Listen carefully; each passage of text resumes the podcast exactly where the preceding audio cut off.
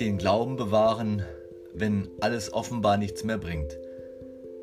Der Fischzug des Petrus aus dem Lukas-Evangelium im fünften Kapitel. Es begab sich aber, als sich die Menge zu ihm drängte, um das Wort Gottes zu hören, da stand er am See Genezareth und sah zwei Boote am Ufer liegen, die Fischer aber waren ausgestiegen und wuschen ihre Netze. Da stieg er in eines der Boote, das Simon gehörte, und bat ihn, ein wenig vom Land wegzufahren. Er setzte sich und leerte die Menge vom Boot aus. Und als er aufgehört hatte zu reden, sprach er zu Simon, fahre hinaus, wo es tief ist, und werft eure Netze zum Fang aus. Und Simon antwortete und sprach, Meister, wir haben die ganze Nacht gearbeitet und nichts gefangen, aber auf dein Wort will ich die Netze auswerfen. Und als sie das taten, fingen sie eine große Menge Fische, und ihre Netze begannen zu reißen. Und sie winkten ihren Gefährten, die im anderen Boot waren, sie sollten kommen und mit ihnen ziehen. Und sie kamen und füllten beide Boote voll, so dass sie fast sanken. Als das Simon Petrus sah, fiel er Jesus zu Füßen und sprach, Herr, geh weg von mir, ich bin ein sündiger Mensch. Denn ein Schrecken hatte ihn erfasst und alle, die bei ihm waren, über diesen Fang, den sie miteinander getan hatten. Und ebenso auch Jakobus und Johannes, die Söhne des Zebedeus, Simons Gefährten. Und Jesus sprach zu Simon, Fürchte dich nicht, von nun an wirst du Menschen fangen. Sie brachten die Boote ans Land und verließen alles und folgten ihm nach.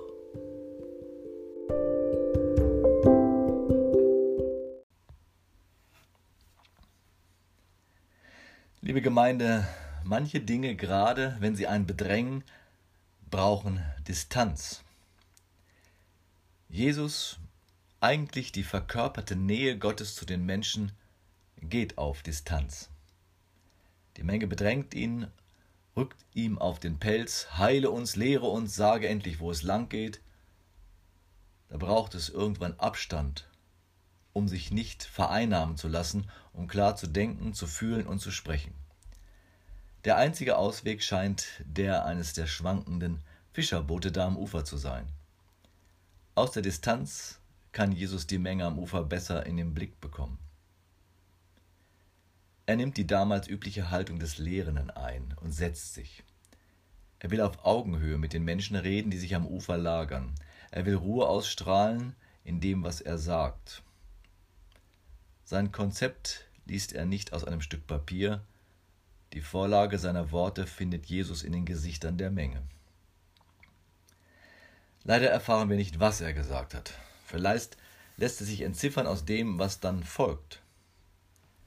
Das ist nicht einmal unwahrscheinlich, denn Jesus greift eine Realität auf, mit der wir uns alle herumschlagen. Vergebliche Mühe, irgendwas zu erreichen. Das Gefühl, das Netz unseres Lebens ist zu großmaschig, als dass da einmal ein dicker Fisch, was wirklich Gewichtiges, Gelungenes drin hängen bleibt. Der Eindruck, ich arbeite und arbeite, es kommt nichts dabei rum, das prägt viele Menschen. Wenn Menschen aus diesem Erfahrungskreis gar nicht mehr herauskommen, werden sie müde. Ich erlebe so Frauen, die in der Depression landen, ich erlebe so Männer, die den schillernden Begriff Burnout ausgebrannt auf sich verwenden müssen. Da sind Menschen unter uns, die sich in einem Hamsterrad vorangetrieben fühlen, ohne wirklich voranzukommen. Wir haben die ganze Nacht gearbeitet und nichts gefangen. Ich habe ein ganzes Leben geschuftet, aber ich habe nichts erreicht. Ich dachte, ich schaffe das, aber es ist nichts daraus geworden.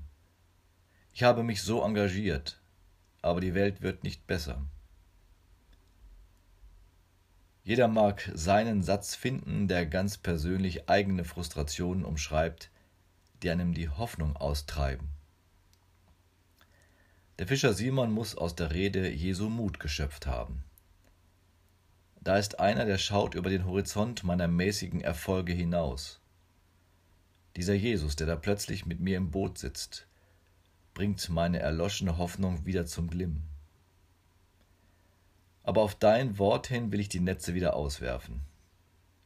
Ich will mich meinem Pessimismus nicht ausliefern und mein Leben aus der Perspektive der Hoffnung neu leben.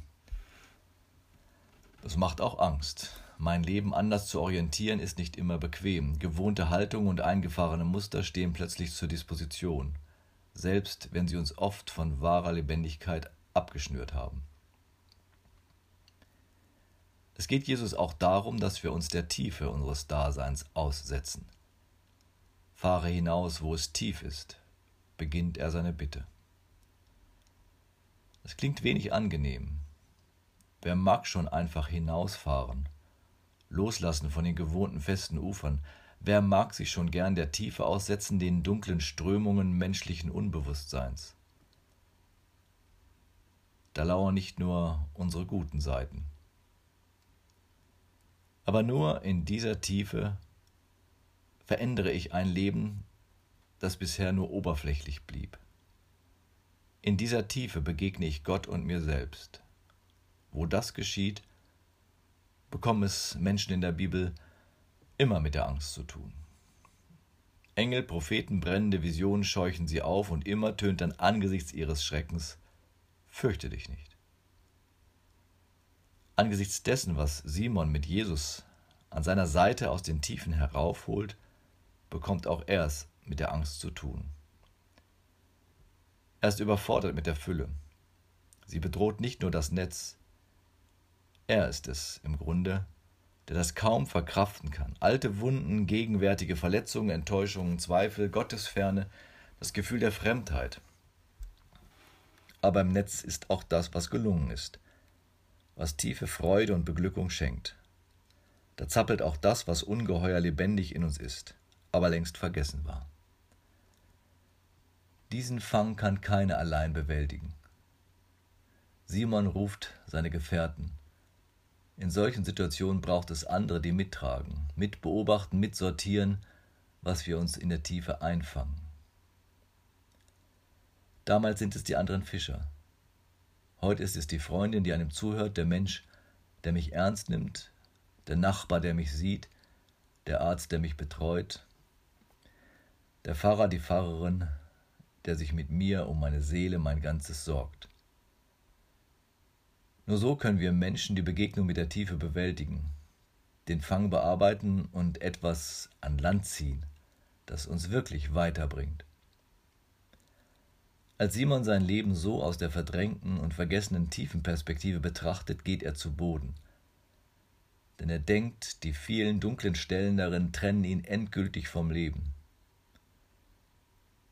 Lukas sagt, denn ein Schrecken hatte ihn erfasst und alle, die bei ihm waren, über diesen Fang. Er will nun die Distanz, weil er sich nicht würdig betrachtet. Er will nun die Distanz. Er tut, was viele bis heute tun, er schreibt sich ab. Herr, geh weg von mir, ich bin ein sündiger Mensch. Jesus aber sieht ihn mit anderen Augen. Er sieht über das Jetzt hinaus und über den Menschen, den er betrachten, unter der Perspektive des Neuen betrachtet er ihn. Des Neuen, das jetzt möglich und frei wird. Diesen Blick auf sich selbst wünsche ich jedem Menschen, diese Perspektive Gottes auf unser Leben. Unter diesem Blickwinkel spricht Jesus, fürchte dich nicht. Und Simon kann sich wieder erheben. Er kehrt wieder in den Alltag zurück am Ufer des Gewohnten. Doch nach diesem Erleben bleibt eben nicht alles beim Alten. Er kann neue Wege gehen, Wege mit Jesus, Wege der Nachfolge, um andere Menschen einzufangen für die Freiheit Gottes. Amen.